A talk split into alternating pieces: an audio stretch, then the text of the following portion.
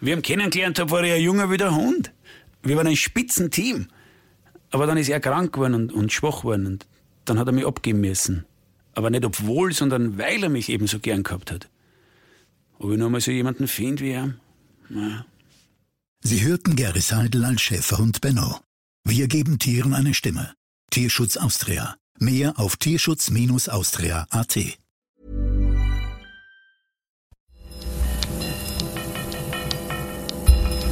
Falter Radio, der Podcast mit Raimund Löw. Sehr herzlich willkommen, meine Damen und Herren, im Falter Radio für Samstag, den 4.5.2019. Europa definiert sich neu. Im EU-Wahlkampf prallen die Vorstellungen aufeinander von mehr Europa oder weniger Europa.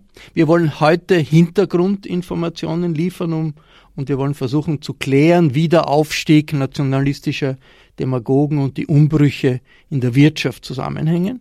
Ich begrüße sehr herzlich Hannes Androsch. Guten Tag. Guten Tag. Herr Dr. Androsch ist ein führender Industrieller Österreichs. Er war bekannterweise sozialdemokratischer Vizekanzler der Ära Kreisky. Europa vor der Entscheidung ist der Titel des neuen Buches, das Hannes Androsch geschrieben hat, gemeinsam mit Johannes Gardner und Bettina Poller. Europa vor der Entscheidung, das klingt fast nach einem Alarmruf. Äh, eigentlich sagen ja alle Parteien in diesem Wahlkampf, sie sind sowieso für die EU, mit Ausnahme vielleicht der FPÖ, da ist das nicht so sicher. Wo ist das Defizit für Sie in puncto Europa in Österreich, Hannes Androsch? Wir sind sehr spät dazugekommen aus realpolitischen Gründen, nämlich erst 95 und sind einer der größten Nutznießer dieser europäischen Integration und dennoch ähm, eine der Länder, die am meisten bislang die EU äh, eher abgelehnt haben, obwohl wir 94 mit zwei Drittel Mehrheit äh, den Beitritt gut geheißen haben. Das ist eine Fehlinformation in der Zwischenzeit, die die EU-MADE gemacht hat. Und das gehört korrigiert, denn wir brauchen die EU angesichts der verschiedensten äußeren Bedrohungen und um Europa gelegenen Brandherde, weil kein einziges Mitgliedsland alleine hier eine wesentliche Rolle spielen könnte. Und umso gefährlicher ist es, wenn in den einzelnen Ländern, auch bei uns, es eine fünfte Kolonne gibt, die die EU bekämpft und damit äh, Lakaiendienste für andere wie Putin oder Trump oder den chinesischen Interessen betreibt. Warum diese Lakaiendienste durchaus nicht ohne Erfolg sind in der österreichischen Öffentlichkeit, werden wir diskutieren, besprechen. Ich begrüße sehr herzlich die Soziologin und Universitätsprofessorin Brigitte Aulenbacher. Willkommen. Vielen Dank. Frau Aulenbacher ist Vizepräsidentin der Polani-Gesellschaft, die dieser Tage eine internationale Konferenz abhält. Jetzt als Kapitalismuskritiker kennt man Karl Marx, Karl Polanyi ein bisschen weniger. Wer war das und was hat das mit dem Europa von heute zu tun? Ja, Karl Polanyi ist ein österreichisch-ungarischer Ökonom.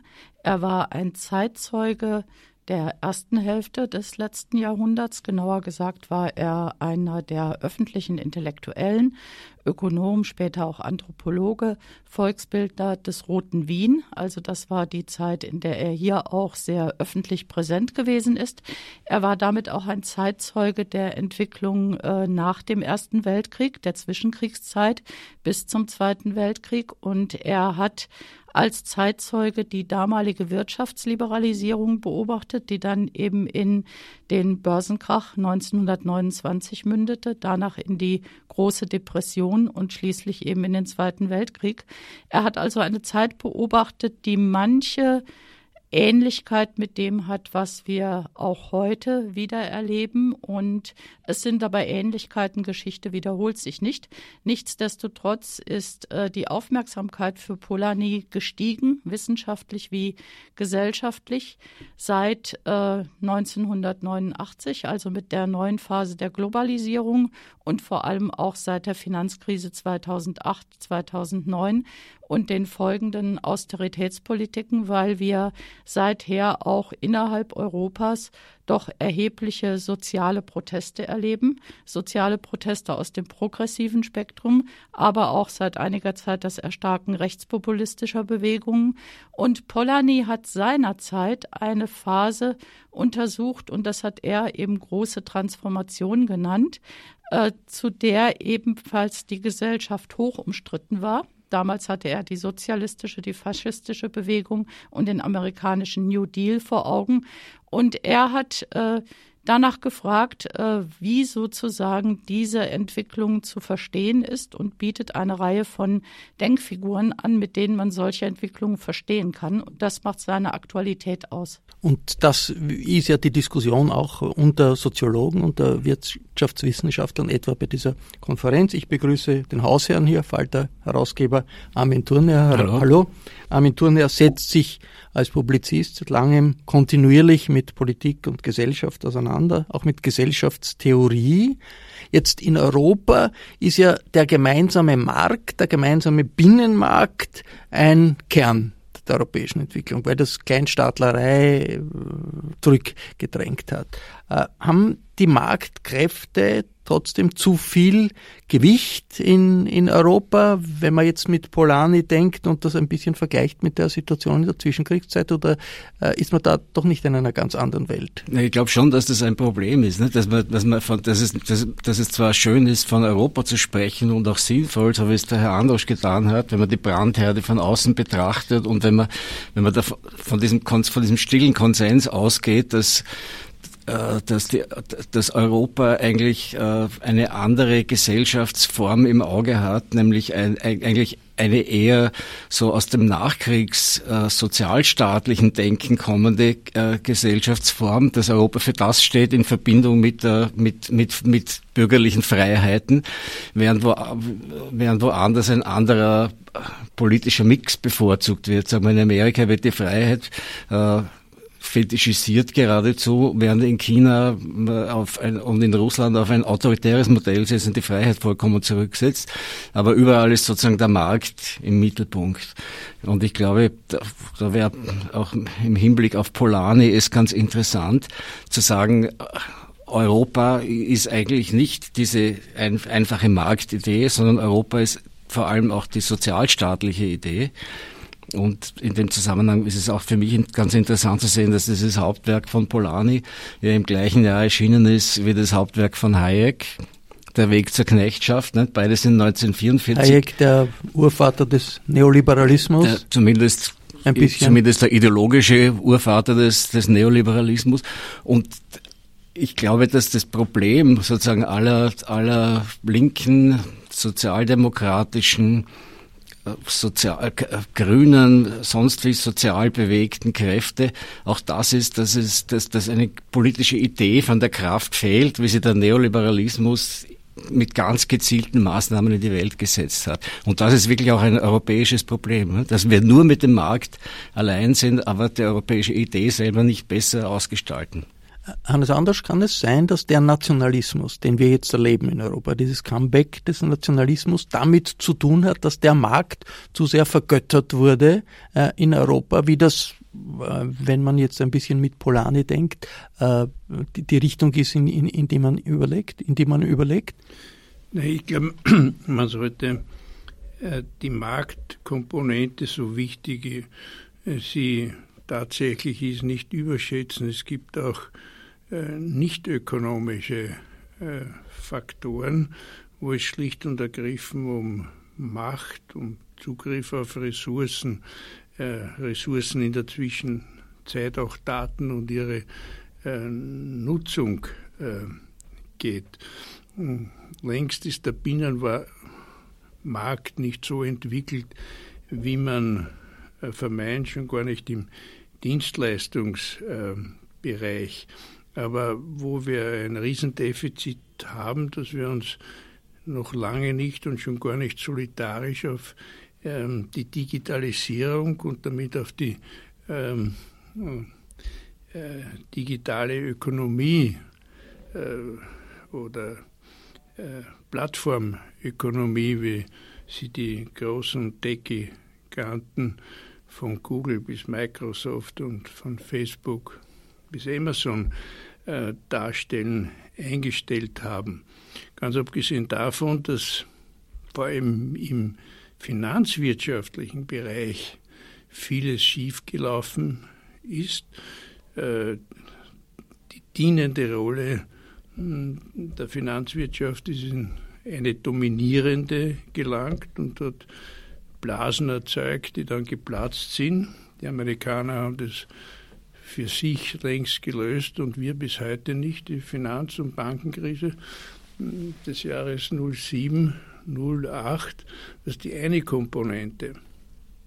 Die andere Komponente, die der Ring von Feuer, vor allem im Süden, aber auch im Osten Europas, ist nicht nur eine ökonomische äh, Frage, das ist eine Machtfrage, wenn Sie nur daran denken, die Auseinandersetzung zwischen Saudi-Arabien oder und dem Iran. Und aus diesem heraus kommen auch klimaverändernde Umstände dazu, haben eine riesige Flüchtlings- und Migrationsbewegung in Kraft gesetzt, die nicht nur ökonomische Ursachen hat, weil die syrischen oder irakischen Flüchtlinge sind einfach um ihr Leben äh, geflüchtet. Also kommen da einige Elemente zusammen und dafür mit einer gemeinsamen Außen, äh, mit einer gemeinsamen Sicherheit, mit einer gemeinsamen sinnvollen, menschenrechtlich fundierten Asyl- und Migrationspolitik ist bislang Europa nicht gerüstet. Also wir brauchen sozusagen einen New Deal für die digitalisierte Welt und digitale Ökonomie. War äh, bei äh, Frau Professorin Aulenbacher war bei Polanyi Europa ein Thema? Überwinden des Nationalstaates, war das bei ihm ein Thema? Ist das, oder ist das eine neue Dimension heute, die jetzt äh, auch im wirtschaftspolitischen Denken dann erst nach dem Zweiten Weltkrieg äh, gekommen ist? Bei Polanyi war die internationale Dimension eine große Dimension. Also zum einen hat er sie unter ökonomischen Aspekten an, geschaut und zum anderen war auch unter diesem Aspekt Europa ein Thema. Allerdings ist das überhaupt nicht vergleichbar zu der Diskussion, die wir jetzt über die europäische Integration führen und über die EU führen. Also da würde ich mit Polani jetzt nicht nahtlos anschließen können, sondern äh, die Situation, die Polanyi vor Augen hatte, und er war auch nicht unbedingt ein völliger Gegner des Marktes, war eine ganz andere Situation, in dem er äh, gesagt hat, wenn man Märkte zu weit treibt, dann äh, entfalten sie ein zerstörerisches Potenzial in Bezug auf Natur, Arbeit und Geld. Also er hatte durchaus äh, solche Globalisierungsprozesse im Blick, insbesondere auch auf die Hochfinanz bezogen, auf die Kommodifizierung von Geld bezogen, aber ein Europa, wie wir es heute diskutieren, war nicht äh, Polanys Thema. Jetzt, wer sagt Markt oder zu viel Markt oder zu wenig Regulierung des Marktes, sagt dann äh, äh, auch äh, Macht der Konzerne, Übermacht der Konzerne. Äh, die Konzerne bestimmen Europa. Das ist ja auch ein Slogan heute der SPÖ. Der SPÖ im Wahlkampf ist, also wir sind für ein Europa der Menschen, nicht der Konzerne, was äh, für manche ein bisschen schlicht äh, klingt, um das äh, mal höflich auszudrücken. Äh, ist das äh, Armin Thurner ein, äh, klingt ein bisschen antikapitalistisch, aber ist das etwas, was in irgendeiner Weise zur, zu den realen Problemen führt äh, in Europa? Ich, das, das, ist wie immer bei so Phrasen, äh, die, die bedürfen der Präzisierung. Nicht? Wenn man wenn man's, wenn man's sozusagen auf die, auf die angesprochenen Tech-Konzerne äh, bezieht, dann ist es natürlich ein, ein Existenzproblem für eine Gesellschaft, äh, ihre Datenströme nicht woanders hin auszuliefern an unkontrollierte Algorithmen und auch an Konzerne, die bei uns keine Steuern zahlen äh, äh, für die Gelder, die sie absaugen. Also das müsste man schon, da müsste man schon sagen, welche Konzerne. Nicht? Und da müsste man vielleicht auch differenzieren zwischen Finanzwirtschaft und Realwirtschaft, wenn man von Konzernen redet. Also das ist das ist dann etwas, etwas zu schön allgemein. Aber natürlich bräuchte es auch also es, es bräuchte einfach eine, eine, eine politische Idee, die, die darüber hinausgeht, dass man nur immer sagt, unser Europa und wenn man sagt, wir müssen uns vorher, vor Gefahren schützen, die Analyse ist ja durchaus zutreffend, äh, mit den Kriegsherden und den Flüchtlingsströmen und so weiter, dann muss man ganz konkret über die Konsequenzen sprechen, die das dann auch hätte. Ich glaube im Übrigen, dass das Sicherheitsmotiv sehr wohl auch in Österreich ansprechbar war, weil die Österreicher sind sicher deswegen auch in die EU geflüchtet, weil sie sich gerne in einem großen Verband sicher aufgehoben fühlen. Das ist so ein österreichisches Grundmotiv. Aber da muss man auch von einer europäischen Armee sprechen können, zum Beispiel. Ne? Also aber, aber auch von einer. Das tun nur die Neos in, in, aber, in, ja, im Wahlkampf. Aber, aber auch von, aber auch von einer vernünftigen, menschenwürdigen Asylpolitik auf der anderen Seite, die, zu der überhaupt ein neutrales Land ja umso mehr verpflichtet ist. Also das sind alles Dinge, die nicht so gern ausgesprochen werden und dann bleiben halt nur so ein paar Phrasen übrig. Das ist bedauerlich, weil, weil, weil, weil, weil tatsächlich, glaube ich, was die, was die Frau Aulenbacher sagt, die völlig richtig ist, dass die, dass, dass ein Motiv natürlich für diese populistischen Bewegungen schon der, der ökonomische Protest von Deklassierten oder von solchen, die ihre Deklassierung befürchten von rechts ist. Ja? Und wenn da keine, keine, keine linke, eine, eine vernünftige kapitalismuskritische, aber gleichzeitig auch kapitalismusfreundliche, nämlich unternehmensfreundliche, also sozusagen eine menschlich unternehmensfreundliche Politik artikuliert wo sollen sich die dann hinwenden? Ne? Hannes Adasch, ist das nicht ein bisschen absurd? Man sagt, okay, wir wollen äh, eine, ähm, ein Gewicht haben, wenn wir etwas sagen gegen Facebook oder gegen Google oder gegen Apple, aber gleichzeitig darf das nicht Brüssel sein, weil Brüssel darf nicht zu viel Macht haben.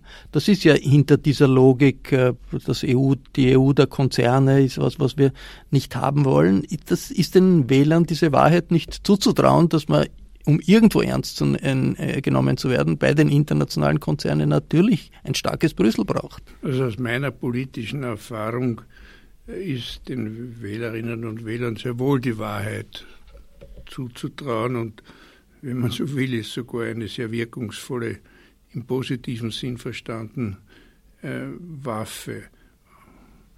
Allerdings Fake News offenbar können auch eine weniger erfreuliche wirkungsvolle Waffe sein, insbesondere wenn sie sich der Möglichkeiten des digitalen Zeitalters äh,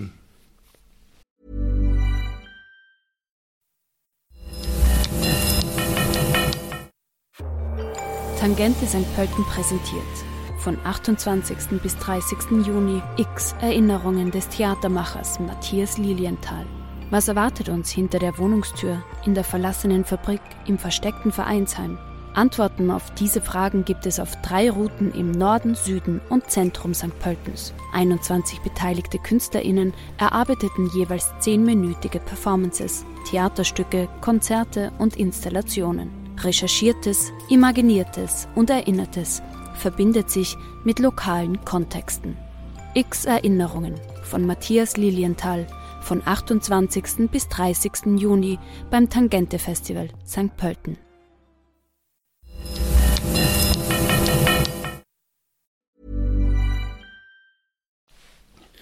Bedienen. Das Problem ist, dass wir im Sinne von Bolani auch in einer großen Transformationsphase leben, nämlich vom Industriezeitalter ins digitale Zeitalter.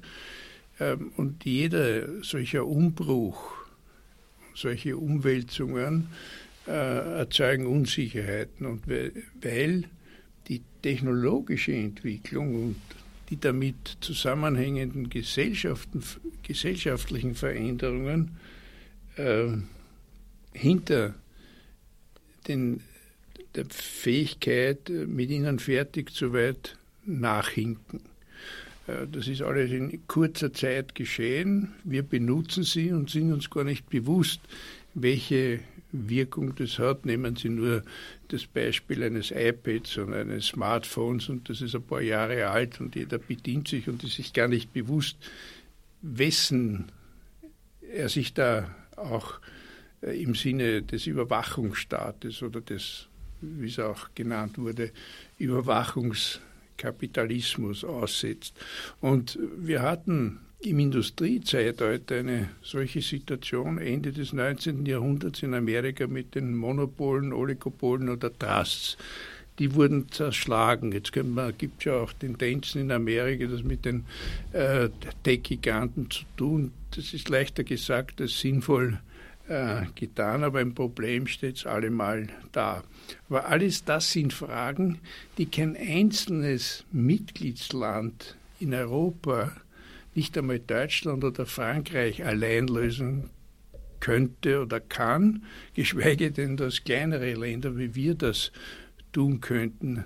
Und zu glauben, dass wir sozusagen in einer Wagenburg frei, selbstständig in Wohlstand und sozialer Sicherheit leben können, ist eine Souveränitätsillusion, die mit der Realität überhaupt nichts zu tun hat. Entweder sind wir gemeinsam stark und solidarisch und können uns wehren. Wenn die EU auftritt, dann hat sie eine Wirkung äh, gegenüber Trump oder Putin oder den Chinesen oder wo immer. Wenn ein einzelnes Land auftritt, ist das Katz-und-Maus-Spiel und damit eine Lachnummer. Äh, Aventuren her diese Skepsis gegenüber Konzernen, gegenüber den großen Tech-Playern. Äh, Beinhaltet das nicht auch die Gefahr, dass man sich distanziert von Innovation, dass man skeptisch wird von Innovation? Ist dann nicht auch die Gefahr eines, eines Art linken Nationalismus da, den man ja durchaus auch in der Sozialdemokratie hört oder was ich bei, den, bei, der, bei der Linken in, in Deutschland hört, äh, anstatt äh, wirklich sich mit den realen äh, Trends auseinanderzusetzen?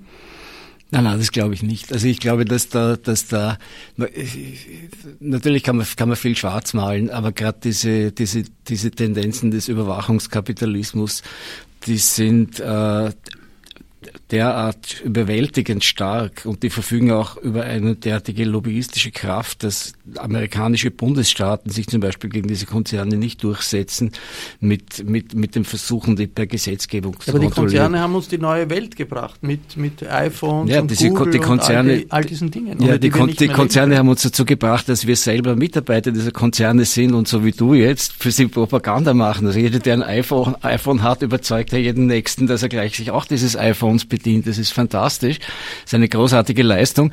Und das braucht man überhaupt nicht zurücknehmen, aber die Verhältnisse, unter denen das passiert, die Intransparenz der Algorithmen, äh, die, diese Monopolisierung der Märkte äh, und die Macht für einzelne Aktionäre, die ist einfach demokratisch unverträglich und Zerschlagung ist wahrscheinlich nicht das richtige Rezept, aber man könnte zum Beispiel über eine über öffentlich-rechtliche Social Media nachdenken. Europa hätte das schon lang tun müssen. Europa hätte da auch selber Initiativen setzen müssen, weil bekanntlich ist ja das Silicon Valley keine keine kein Ausfluss der freien Wirtschaft, sondern eine Erfindung des amerikanischen Staates und des Militärs oder Fuß zumindest auf staatlich subventionierten Erfindungen. Ne?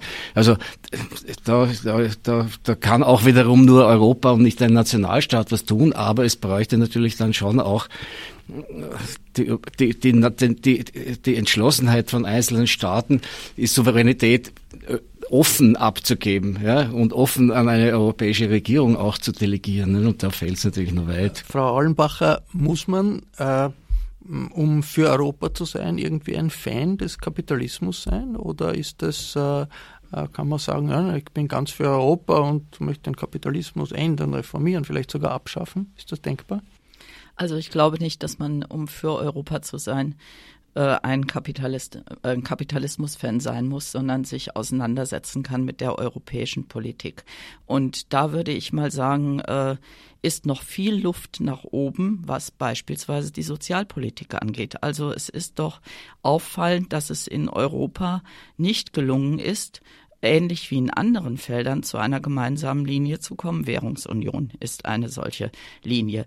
Auch zu einer sozialpolitischen Union zu kommen, also Sozialstaatskonzepte zu entwickeln, die europatauglich sind, die all das eindämmen könnten, was wir momentan an Phänomenen haben wie Prekarität, wie äh, den Abbau verschiedener sozialstaatlicher Leistungen. Das sind die Sachen, die die Menschen auf die Straße treiben, die äh, die ihr Gerechtigkeitsempfinden verletzt sehen in der Entwicklung der letzten Jahre. Und das macht sie auch ansprechbar für nationalistische Parolen, für eine einfache Lösung. Und ich denke nicht, ich muss ein Fan des Kapitalismus sein, äh, um Europa doch äh, ganz anders nochmal anzudenken und auch sozialpolitisch auszugestalten.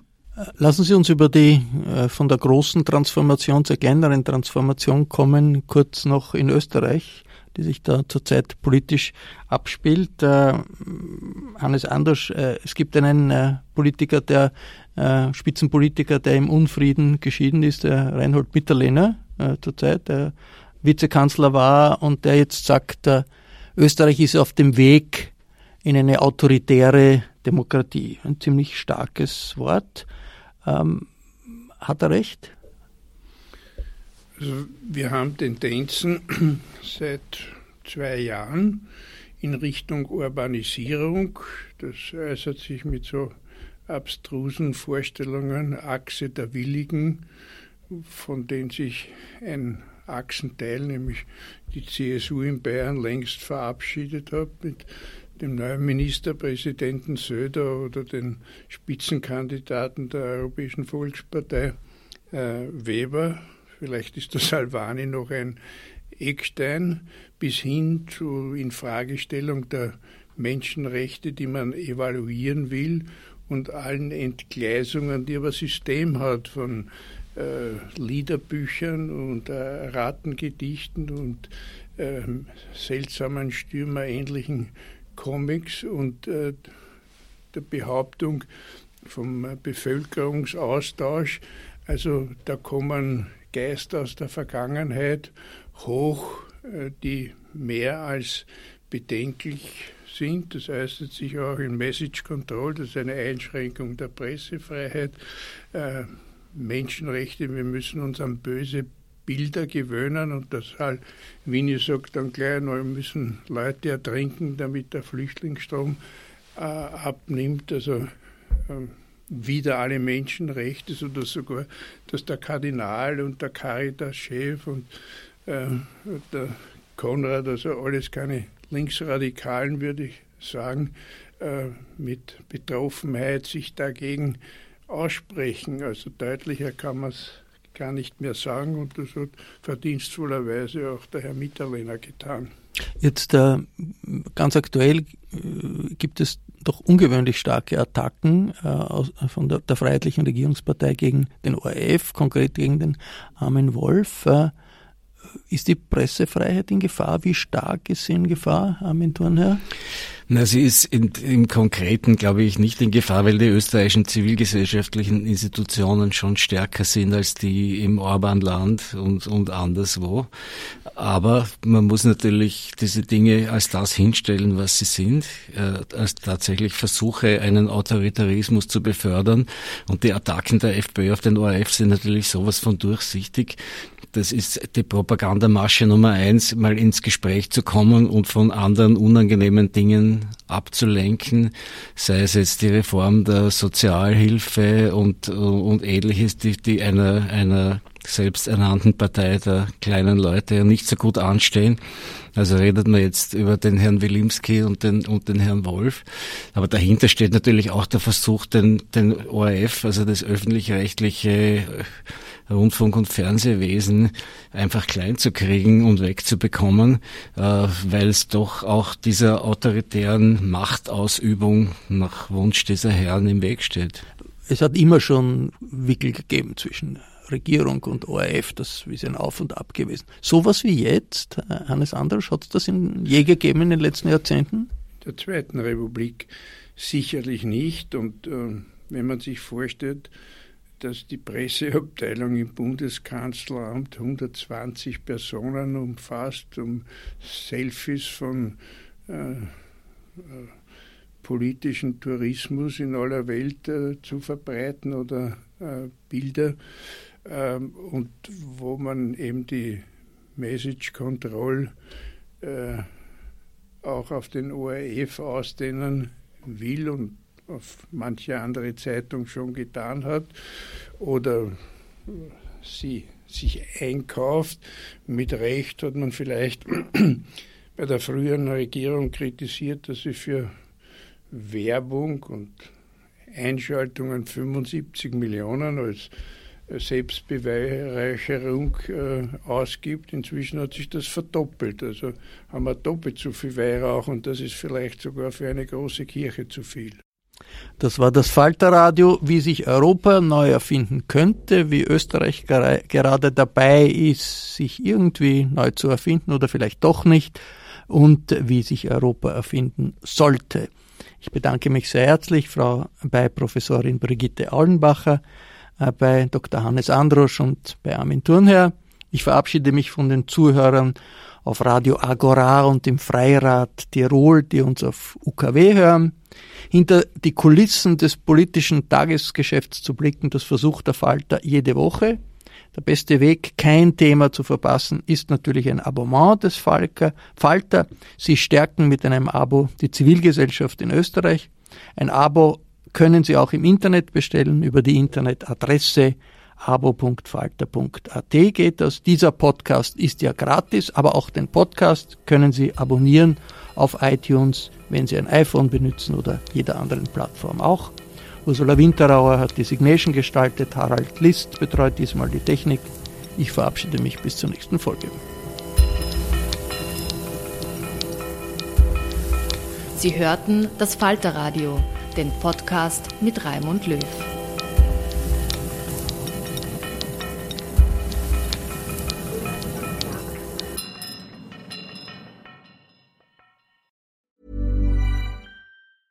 Hi, this is Paige from Giggly Squad, and I want to talk to you about Splash Refresher and my water intake. Okay, so you guys obviously know that I'm a hydrated girly, but sometimes when you drink that much water, it starts to just taste bland, and you're just like, I need something to spice it up. That's why I love Splash Refresher.